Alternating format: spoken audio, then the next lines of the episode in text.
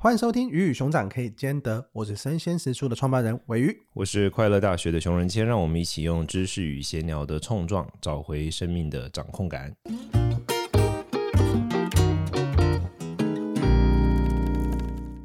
今天这一集，我们想要聊的是让人幸福的那些习惯。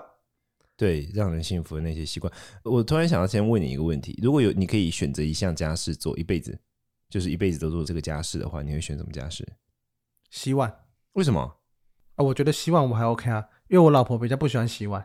那家里的碗就是，我就觉得我洗 OK 我。我我也是选洗碗，可是跟你不一样哎、欸，就是我也是选洗碗，可是我本来就很喜欢洗碗，那我后来发现原来就是有一个统计说，包括像那个 Bezos。还有他们都很爱洗碗，你知道这件事吧？啊，不知道。他们都很爱洗碗，那些大的厉害的政商人物都非常爱洗碗。然后有研究显示，当然我不知道这算不算是就是拍马屁了。但研究显示就是说，洗碗这件事情，第一个它可以舒缓焦虑，第二个它可以训练人的同整能力。同整能力也可以训练，因为洗碗是一个需要技术的东西啊。就是比如说你要什么像没有没有在使用什么技术。就是你你要同时先把这些叠在一起，然后你要先对这些有每个人做法不一样嘛。有的人是一个碗一个碗洗，有的人是。把所有的都先抹上肥皂，然后再一个一个过水。然后有的人是先把脏的洗完再洗干净的，有人先洗干净，就是很多。但是他可以训练童子能力的过程。但我感觉刚刚那些伟人家里应该都有洗碗机，他们会自己洗碗认真的、啊，就是包括像那个我印象很深刻，就是那个谁，庞佩奥，川普在任的时候的那个美国国务卿，他就是在任的时候，他回家还自己洗碗的。有之前有照片有流出来，他在家里面都穿着一条围裙走来走去。超可爱，OK。所以像我我聊这个原因是因为我需要像这种就是一种习惯啊，不一定跟幸福有关，它是一个可能让你养成什么某种 mindset 的习惯。那回到幸福，那你会怎么定义幸福？我以为你会怎么看？我想先跟大家分享，就是那个世界联合国的全球幸福报告。OK，今年二零二二年呢、啊嗯，我们那时候看到的数据是说，台湾是东亚国家最幸福的一个国家。选举前嘛，对不对？不是、啊，我不知道，没有，没有，没有，没有什么意思、哦。OK，好，然后呢，那细节呢，一定有一些原因吧？比如说，从哪些切角或什么原因，才让人家觉得说他他应该有一些他收集的数值，对不对？好，来跟大家报告一下。好啊，就联合国呢，它是每年会针对一百五十个国家进行排名，嗯、然后会统计可能人均 GDP 啊、社会保障啊、预期寿命啊，还有一些民意调查的指数。嗯哼，然后可能对幸福感的有一些的部分是来自于。社会的支持度、社会的自由度跟慷慨程度，还有贪腐的印象程度。哦，社会支持度、社会自由度，然后嘞，从这呃社会支持度、社会自由度、慷慨程度跟贪腐的印象程度这几个方向，那大概印象中都会觉得世界最幸福的国家是不丹嘛？对。对，但其实现在连续五年成为世界上最幸福的国家是芬兰。Oh my god，北欧国家。没错，然后丹麦是第二名，冰岛是第三名。都北欧哎。对。大家搬去北欧好了，还有极光。可是台湾台湾第一名，蛮亚洲第一是不是？对，台湾是在全球第二十六名，哦，蛮前面的，其实也很前面的，一百五十前二十六是蛮前面的。对啊，但但听起来的话，社会自由、社会支持、慷慨跟腐败程度，这是群体嘛，对吧？就是说，这个国家的国民平均全体认为我们的状况，然后因此得出说，我猜他们调查的时候，应该不是问你说你觉得幸不幸福，应该是问说你觉得这个比数怎么样，这个比数怎么样，然后从这些得出说，哎，分数高，所以其实是幸福的。他应该这样定义的，应该是我感觉你去问任何一个国家，可能大部分答出来都不会觉得自己是处于一个很幸福的状态。对，我就想说，你问台湾人，或者是走在路上问大家幸福的，好像会愣住，你知道？我像我自己有一阵子就很爱问人家你快乐吗？你知道我做快乐大学，问你快乐吗？百分之七十的人都看着我愣住，不知道怎么回答。因为我觉得这个问题其实很抽象。那你觉得个人呢？来到个人层面，你觉得幸福的定义是什么？你会怎么定义幸福？婚后幸福吧？哈，我知道，很确定。那那在那你怎么定义幸福呢？我觉得幸福是一个处于可能处于一个长期一种愉悦的状态，对，因为像刚刚以刚刚的那些自由度来看，就是一个你好像不会被打扰，不会因为社会的不自由被打扰，不会因为贪腐被打扰，不会因为大家都不互相帮助，因为慷慨程度嘛，互相帮助被打扰，然后甚至社会的福利也比较好，是支持每一个人都可以去有一个基本的舞台可以去发挥。嗯，那我觉得回归到个人生活上也会有一点像这个样子，就是你有一个。你不会因为各种事情让你的心情有巨大的起伏。嗯，我觉得幸福比较处于一个平常的愉悦的状态。当你还是会有很开心的时候，很悲伤的时候，我觉得都还是会有。只是就是你可以很快的拉回来。嗯，那个君子。嗯，我觉得啦，我觉得那个幸福感是来自这样的。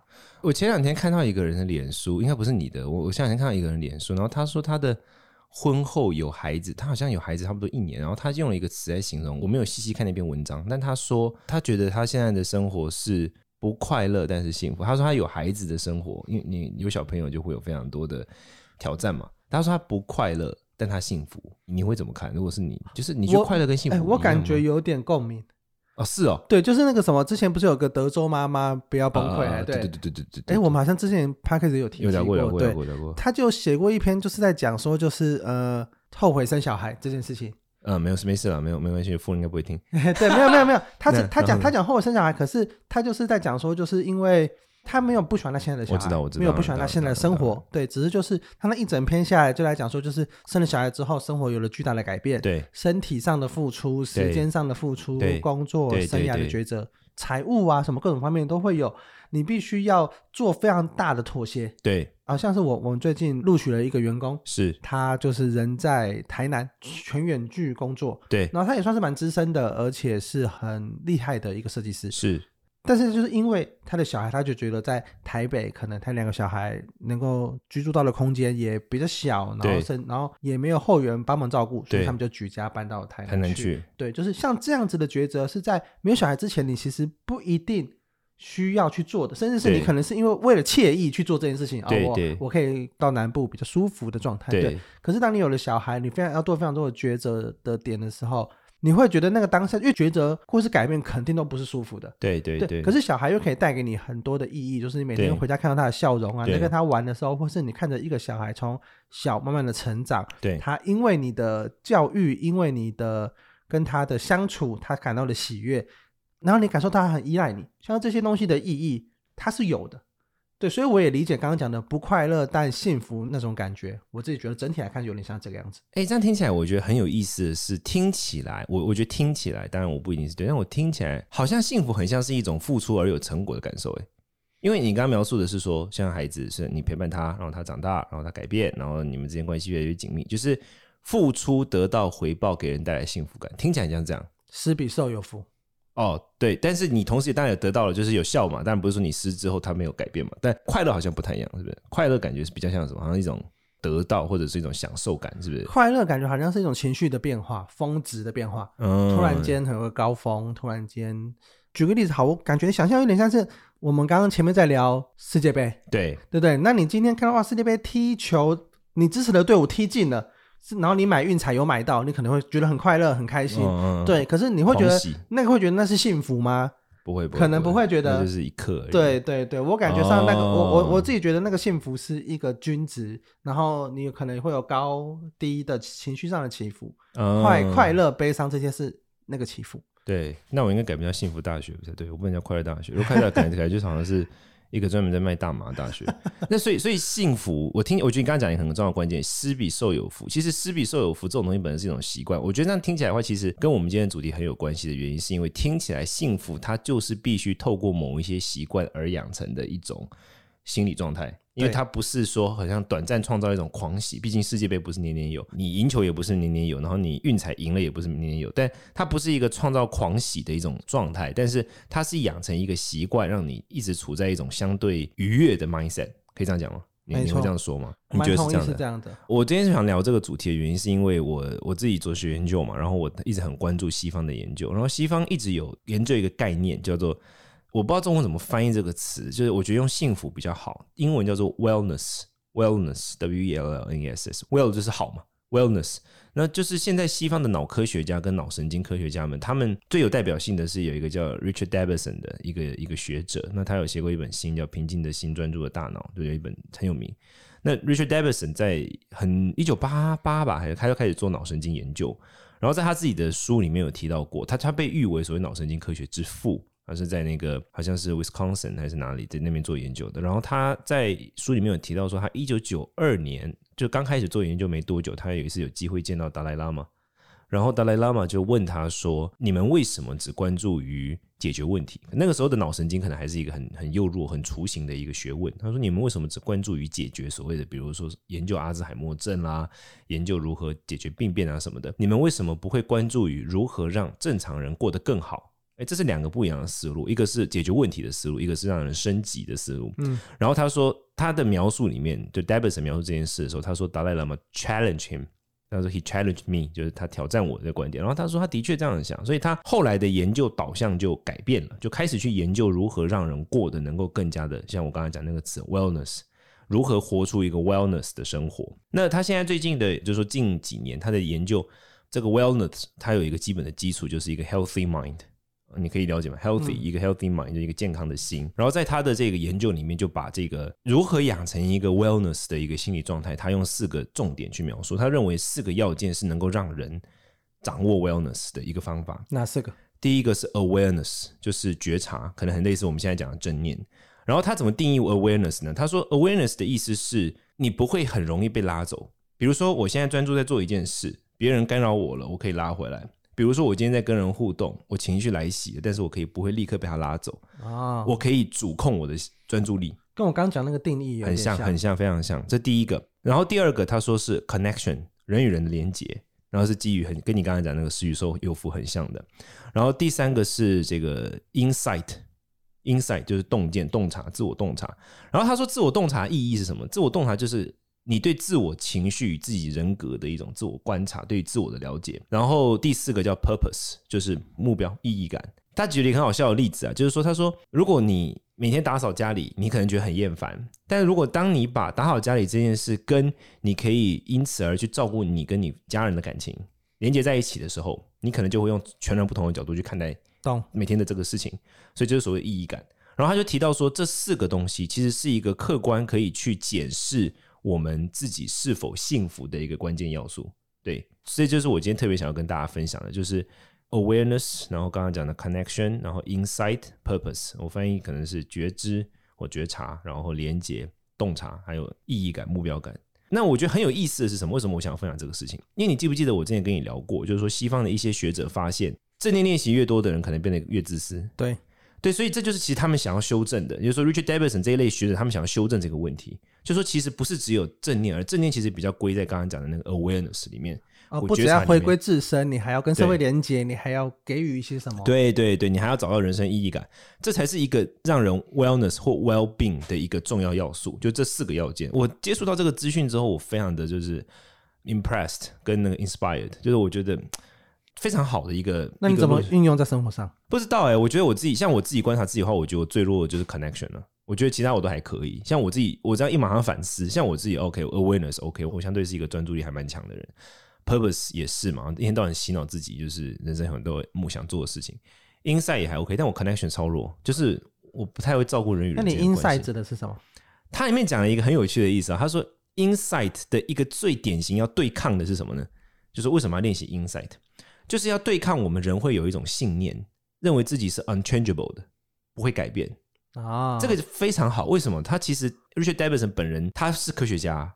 无神论者、怀疑论者，他讲过，可是他受到非常多佛教的影响，因为他跟达赖喇嘛每年会对话。这个 insight 它里面其实带有了一点点跟佛教价值观很不谋而合的地方，就是说佛教教佛教告诉我们叫无常嘛，就是说所有事情会变化。那他的研究，他的东西都是有科学研究为基础，不是理论的而已。那 insight 他发现说，人最容易让自己感到痛苦的那个，就是认为事情是 unchangeable 的，比如说不可改变。对，比如说我今天遇到一件衰事，你下一次可能就会觉得我接下来就一直衰。或者是我今天遇到一件不好的事情，你可能就我觉得完蛋了，因为你觉得会一直往这个方向滑动，就是你会一直往这个方向前进。很多年前，大概两三年前，有另外一本书叫做什么？中文名字应该叫什么？真确。然后人看待世界的十种谬误，对对对，就是对整本都在讲世界其实没有那么糟，对对对，世界没那么糟。然后还有说世界其实一般来说它会有一个曲线，它有十种人看待世界的十种谬误，还有偏误啊等等。我觉得那个作家最后得出的结论就是，其实你要乐观一点嘛，因为世界其实没那么差赛，他没有很明确的讲到十种我们人会有的偏误。那 Insight 也是这样，他就在描述说，其实人对自我有，这里其实也是当初我之所以想要开。在实书这边开《金刚经》那堂课的原因，oh. 因为《金刚经》那堂课里面提到，其实就是我们对自己的八种偏误，其实跟这个 insight 是非常有关系的。就是你会发现，你只要调整这些偏误的时候，你就没有那么的痛苦，跟那么的 frustrating。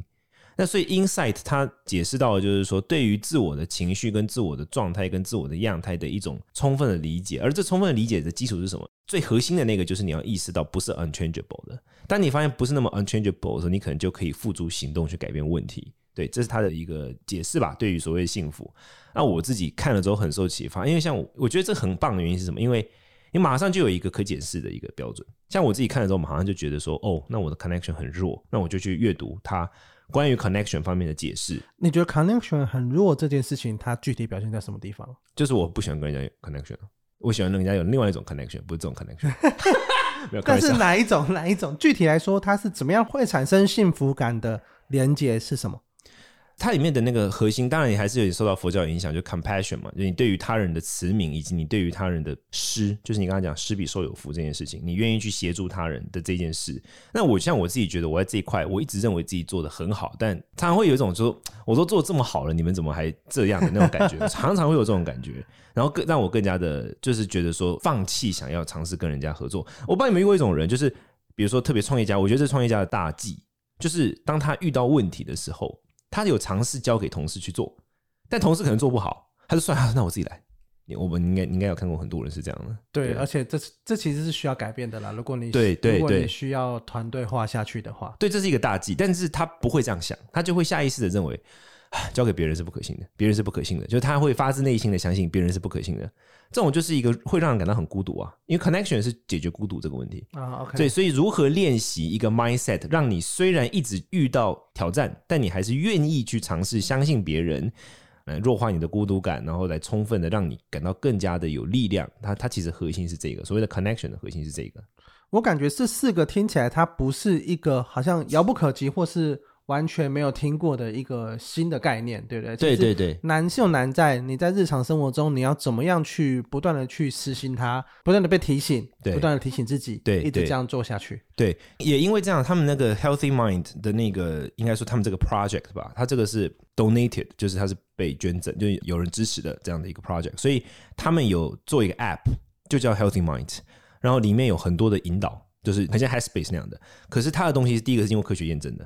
我刚刚讲 healthy mind，然后第二个他就关注在这四个主轴。哦，感觉把我们去把它引进进来，我觉得可以谈引进是一种，另外一种是我现在有在做研究，要怎么把一些初步的内容先跟我自己所推出的东西去做一些整合。啊，OK，对，这是引进是一块，引引进可以谈，然后再来是这个，因为我觉得它非常有帮助，而且还有各种版本，什么五分钟、十五分钟、十分钟那种冥想，真的，对，然后它就是针对这四大主题，然后它还会以这四大主题为基础去衍生，比如说从 connection 为基础。它衍生出爱情，connection 本身不谈什么爱情这种，它谈的是一些基本的，比如说它里面的冥想引导，可能谈的就是人为什么需要群众，为什么一个人解决其实不如有别人好。然后他会用一些很情境式的方式来去思考，比如说他有一个我印象很深，还有一题跟 purpose 有关的，然后他就那一题的那一集的主轴标题叫做想象你在过你的一百岁生日，然后他从这里去引导你倒过来。去思考说，好，那我的人生目标是什么？类似像这样，它很有引导性，因为它毕竟都是被科学验证过的嘛。我要强调，因为它它之所以让我们感觉到说，好像很简单，嗯，很好理解的关键原因，就是因为它是科学，所以它是用大量数据去验证一个结果，所以它在陈述的时候就会单纯很多。那它里面的大量内容都是被科学验证过，说真的有效。所以，他现在这个东西在现在西方，特别是在我知道年轻一辈的戏骨非常流行。因为我自己有认识一些朋友，这种你比较年轻，但差不多也就是我们这个二三十年年纪，在戏骨这边工作的一些人，他们都蛮流行这一个东西的，因为它很就科学啊。这这集很像我们之前讨论到的“让精英都要学正念”那一集的内容。对对对，但我但我觉得更重要的就是说，应该说我自己我自己观察这个事情观察很多年的原因，是因为。我自己学佛学嘛，或者说我自己出来做工作，我知道只有这个不够，我一直都知道只有这个不够。但是我要怎么把我自己想传达的讯息放在一个框架里面输出？就是我一直对这件事情有困惑。就很像说，我要做一个汉堡，我要怎么把面包、生菜、肉全部都归类好？是因为佛学它太大了吗？佛学太庞大了，对。那里面又夹构了一些东西是哲学，有些是形上学，有些是科学，有些是心理学，巴拉巴拉巴拉巴拉巴拉这样子。但我觉得 Davidson 他的这个东西就很明确的让人有一个。第一个是 reliable，就是可依赖的，因为它是我我我一直强调它它是科学，然后再来是它本身是脑神经科学之父啊，然后再来就是说它这些东西经过验证，他们现在做的我觉得 program 越做越好，他们开始推广到怎么包括说是帮监狱受刑人，然后还有包括小孩，嗯，如何帮小孩建立 connection，他特别重视说小孩一定要建立 connection，因为从小就要对他的一个论述里面就讲说，一旦孩子失去了建立 connection 的能力，那孩子长大之后他会越来越孤单而越来越负面，然后他有一些研究就显示说犯罪率跟这个的关系。然后还有包括他其实会讲一些很我觉得很基本的概念，可是却每次去听的时候都会有所启发。比如说他一直强调所谓的神经可塑性，就是我们好像都会认为人是剉赛，但其实不是，神经是可塑造、可以锻炼，而且要养成一个习惯，比你想象的还要简单。嗯，都是这种很科学的东西。我觉得科学东西很棒的一个点是会让你觉得其实没那么难，感觉而且感觉有数据，感觉经过验证，对对，有一些方法，对对对，所以所以这个东西很棒。我我想跟大家分享，如果但他现在都只有英文了，所以如果你有兴趣，你可以就是 Google 啊叫 Healthy Minds，它有 S Healthy Minds，然后或者是 App Store 也可以找到，它叫做 Healthy Minds Program。它的那个封面是一个 H M 两个字，OK，对，非常棒的一个软体，非常棒的一套系统。然后我接下来也是我接下来会想要侧重去研究跟分享的东西。我觉得今天分享的这些跟前面提到的最幸福的国家，我就感觉有点像，因为幸福本身它是一个抽象的概念，对，但是你要去衡量它，你要去学习它，它势必要具体化下来。对，对你可能像是。联合国的报告就有具体到什么，其实慷慨程度就有点像刚刚讲的 connection 的感觉，对对，就是你怎么愿意帮助人家，你怎么样去给别人东西，对，所以我觉得这些东西它某种程度来说，它都是一脉相承的。那一脉相承，其实就可以回归到说，哦，那就是真的是每一个人他感受到他自己的幸福大概是什么样子。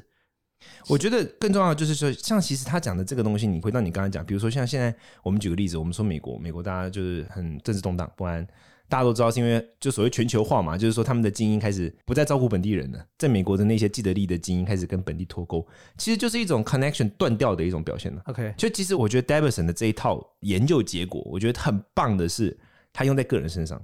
它可以用在家族身上，它可以用在社群身上，它可以用在国家身上，它其实都差不多是这个意思。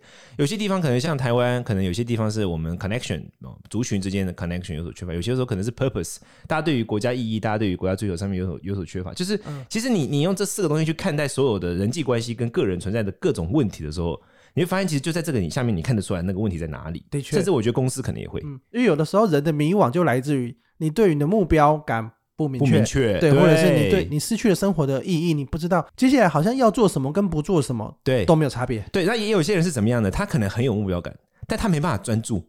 他有目标，对不对？然后做一做之后，他就会被打断，他就会其他人来骚扰他，不是干扰骚扰，就是干扰他，他就会去忙那个事情，很容易怀疑。对，所以我的意思就是说，其实我觉得这一套非常棒的原因就是，他这四个就是检视标准，而且你可以直接知道，马上很明确看到说，哎，问题在这边，那我怎么补？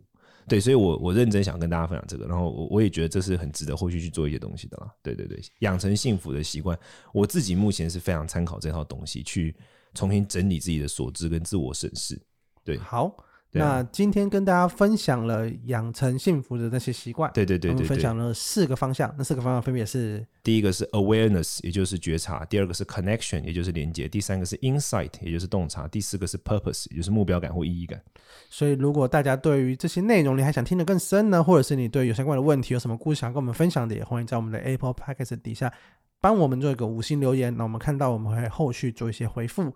那今天的节目就到这边告一个段落，谢谢大家，谢谢大家。然后我们接下来应该也会稍微调整我们的一些节目风格，希望能够真的给大家更多的一种冲撞与幸福感，同时也让我们可以学到更多，让我们可以更加提升自己，发现自己是可以改变的，大家都可以越变越好。大概是这样的，就这样喽，拜拜，拜拜。